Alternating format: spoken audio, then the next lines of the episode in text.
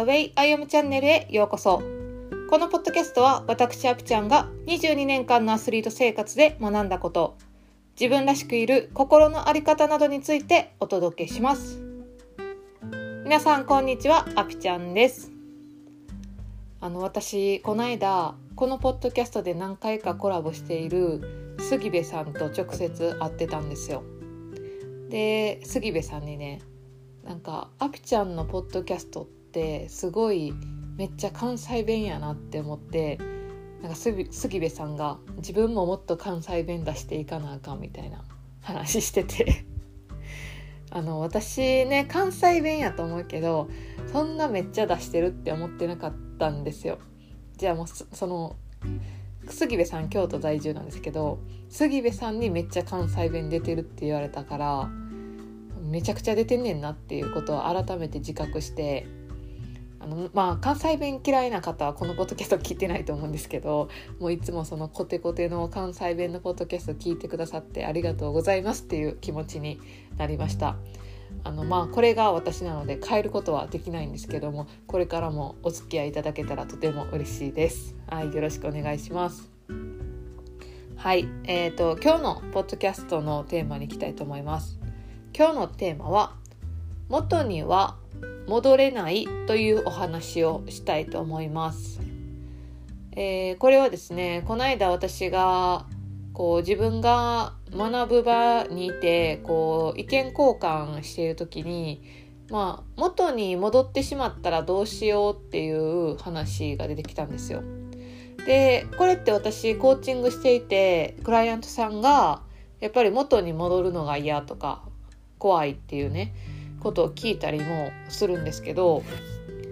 私はね元には戻れないって思ってるんですよ。でこれは何でかっていうと私がその陸上競技のハンマー投げをずっとやってきてあのーやっぱり記録を伸ばしたくてやってるんでそこで試行錯誤してるんですけどなかなか現状からね記録が伸びなかったりすると早く変わりたい早く変わりたいもっと変われる魔法はないかと思っていろんなことを試すんですけど変われなくって落胆するっていうことがあったんですよ。でそれって自分的には何やってもうまくいかへん元に戻ってるっていう感覚やったんですけどその時のコーチに言われたのがあの元には戻ってないでっていうことを言われて人は本一冊読んだだけでも変わるからって言われた時にあ確かにそうやなって思ったんですよ。本一冊読んでじゃあ本一日かけて読みましたその一日後にはもう人がめちゃくちゃ変わっていますっていうことはもちろんないと思うんですけどその本から感じたこととか本の知識とかが自分に入ったことによって本を読む前とはやっぱり変わってるんですよね。でその変わってるっていうのは自分の思った通りには変わっていないかもしれないけど必ず自分の何かには変化があるその時点で元に戻るっていうことはできないなっていう風に感じたんですよ。でそれってもちろん元に戻りたくないっていうのはその悪いシーンを思い浮かべていることが多いと思うんですよ。自分が良くなかった時とかもう私で言うと結果が良くなかった時とかねそうで悪いシーンにも戻れないんですけどもちろんいいシーンにも戻れないんですよね。で私とかやっぱりこう記録を伸ばしていく上で昨年の記録よりも悪いなっていうシーズンとかもあるんですよ。それって自分が記録伸ばすためにいろいろやってきてんのに去年より悪いってどういうことやねんっていう苛立ちももちろんあるしあの時に戻るにはどうしたらいいんだろうって考えたりもするんですけどさっきの本を読んだ後の理論と一緒でいろんなことを試してきたからこそそのいい時には戻れないんですよね。そのいい時が出た感覚とか筋肉量とか技術のレベルとか絶対一緒じゃないからそのビビたる体の変化とか心の変化があることによってあの自分のハンマー投げの記録のアプローチも絶対変わっていくんですよ。でじゃあそのいろいろ試行錯誤したり自分の変化を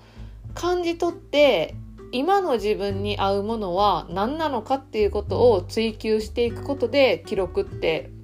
その前以前出ていたものよりも上がっていくものだと思うから元に戻るにはどうしたらいいんだろうっていうこともできないなっていうことを私は思ってたんですね。うん、そうだからいい時も悪い時も元には戻れない。でなおかつ人は本を読むだけじゃなくて誰かと話すっていうこととか本当にいろんな経験をしていてその経験を積み重ねているのであのあの時と同じっていうのはないなっていうことをね本当に思っています。はい、であのだから今の自分でどうしていったらいいかっていうことを考えることが必要。うん、でその今の自分をできるだけ細かく見ることも必要なのかなっていうふうに思います。うん、はい。ということで今日はこんな感じで終わろうと思います。今日のポッドキャストのテーマは元には戻れないというお話でした。えこのポッドキャストの感想や質問は LINE 公式で受け付けています。概要欄に URL を貼っていますのでお友達登録よろしくお願いします。では皆さん今日も素敵な一日をお過ごしください。ではまた。チャオチャオ